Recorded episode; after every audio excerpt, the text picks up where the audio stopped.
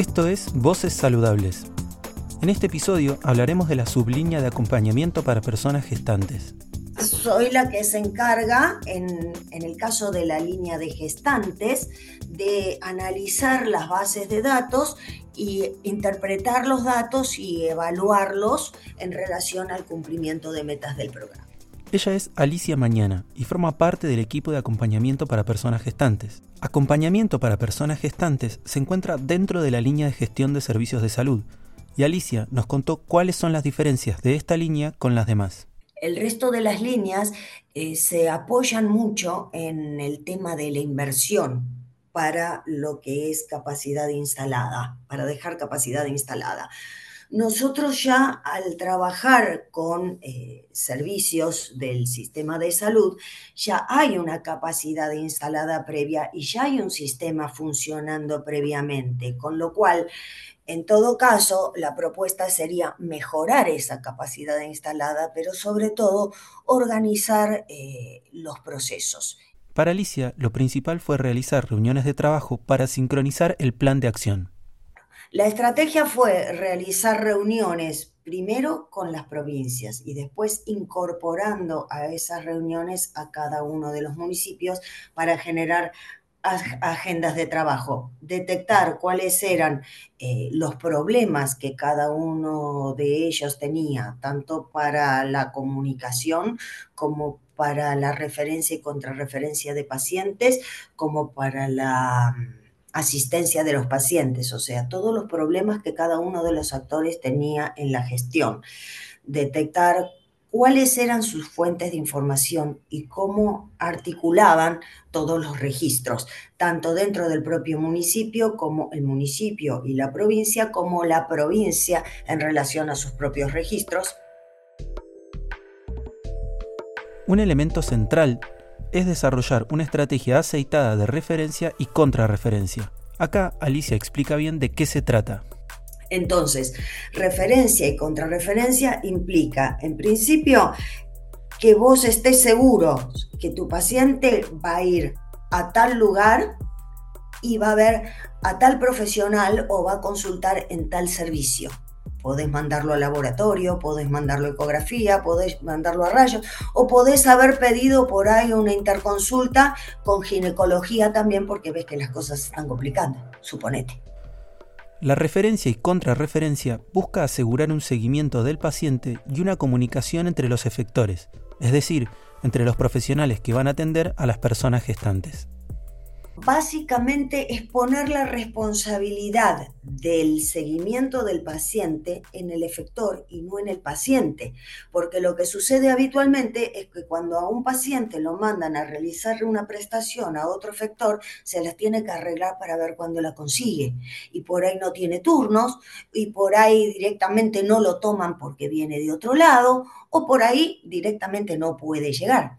Entonces, con una derivación protegida, que se llama esto, uno se asegura de decir, bueno, el paciente va a tal lugar, va a ir a ver a fulano de tal y va a contar con este turno este día. Entonces, eso es lo que tiene que ver con la gestión de turnos online, por ejemplo. El eje central de la sublínea de gestión de servicios de salud se basa en optimizar recursos. Exactamente. Es, es una forma de optimizar los recursos, de asegurar el seguimiento, porque cada uno de los dos sabe cuándo tiene que llegar ese paciente y si ese paciente no llega, puede, eh, digamos, levantar un teléfono y hablar a la persona que lo derivó. Por eso es que hablamos de que todos estos... Eh, mecanismos o estrategias suelen tener mucho más impacto en municipios chicos que en municipios grandes, porque el volumen de pacientes que vos recibís es el que da la factibilidad de poder tener esta, este rapport más personalizado con los efectores que derivan o no. No es lo mismo manejarte con un volumen de 75 pacientes que manejarte con un volumen de 3.000.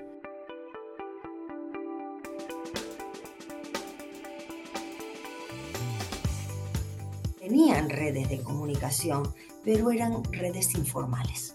Tipo, los profesionales tienen un WhatsApp de gente que tiene buena voluntad y te facilita las cosas. Y entonces a través del WhatsApp le pedí si por favor te puede hacer la gauchada de darle un turno a un paciente. Entonces, la red estaba, pero no estaba formalizada. Entonces, yo creo que en los municipios chicos el programa impactó mucho porque impulsó una mayor interacción y comunicación entre el municipio y la provincia.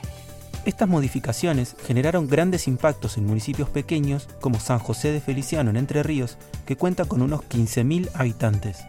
En el caso de San José de Feliciano, que es un municipio chiquito, ellos lo único que tienen son centros de atención primaria.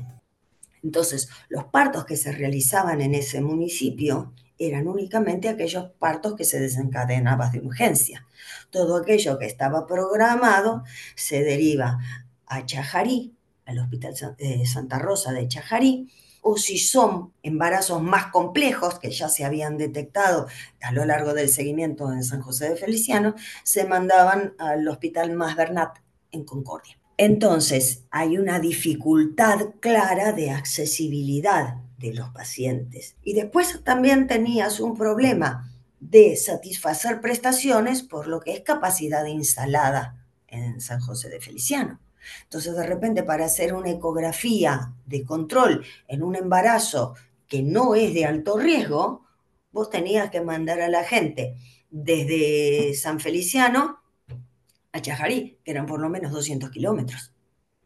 Entonces, una de las cosas que facilitó el programa fue la adquisición de equipo para poder hacer seguimiento dentro de, eh, dentro de San José de Feliciano. La etapa de diagnóstico fue fundamental para visualizar dónde tenían que mejorar su sistema de gestión de salud. Para lo que sirvió el tema de diagnóstico era para que los municipios se dieran cuenta de las graves falencias que tenían en seguimiento. Tal vez no en el seguimiento en sí, sino en el control de la gestión para poder supervisar si ese seguimiento se hacía o no. ¿Entendés? La falta de información, la falta de unificación de la información para poder tener realmente un control de la gestión. Entonces, a partir de que Feliciano se dio cuenta de esa situación, ellos mismos empiezan a tener interés en formalizar las redes, en detectar cuáles pueden ser esas fuentes de información, tanto primarias como secundarias, en consolidar esa información y en que les facilita a ellos eh, la detección de los desvíos en el seguimiento. Otro municipio que tomó la sublínea de personas gestantes fue Villa Gesell, en la provincia de Buenos Aires. En Gesell se trabajó mucho sobre los procesos y ellos mismos implementaron, eh, digamos, procedimientos que facilitaban o que mejoraban los procesos de atención mismos, no solo la referencia, la contrarreferencia, la gestión de turnos, sino también los procesos de atención. En Villa Gesell se creó una chequera de control prenatal. Figuran todos los controles que se tiene que hacer, todas las prestaciones que les tienen que, que dar y en qué momento se las tienen que hacer. Entonces, la persona con esa chequera tanto la, persona gestante como el profesional que la atiende tiene un panorama muy claro de qué cosas se hicieron y qué cosas que no se hicieron. Sumale a eso la red de referencia y contrarreferencia de pacientes y la gestión de turnos, ya sea online o protocolizada, sistematizada. Y así como la chequera sirve para llevar adelante un seguimiento de todos los estudios que se tiene que realizar la persona gestante, en GESEL también crearon un carnet que sirve para el seguimiento de referencia y contrarreferencia. Hay un carnet que ellos eh, pusieron que está planteando qué estudios cuando lo mandan a otro efector, qué estudios son los que se necesitan, por qué lo están derivando, qué son los que ya se realizaron y qué es lo que falta y cuál es la situación actual del paciente. Es como si fuera un resumen de historia clínica. Y en la misma hoja al lado tenés la contrarreferencia que la tiene que llenar el efector cuando te devuelve el paciente, que dice lo mismo. qué estudios se le practicaron, a qué conclusión se llegó con, esos estudios, el diagnóstico que eh, dice las recomendaciones que hace ese, ese efector más complejo para el seguimiento y el tratamiento y quién es el profesional actuante. Entonces, eso es un método muy simple con lo cual resolvieron un problemón. Para finalizar, Alicia resaltó lo fundamental de aceitar el diálogo entre las provincias y los municipios para desarrollar estrategias en conjunto.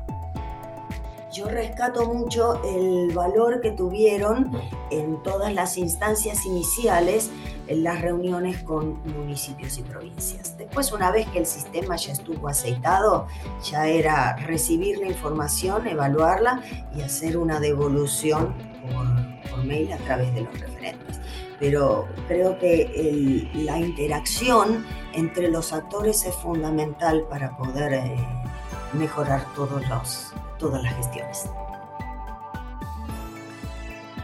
Voces Saludables es el podcast del programa Municipios y Comunidades Saludables del Ministerio de Salud de la Nación con el apoyo del Banco Interamericano de Desarrollo.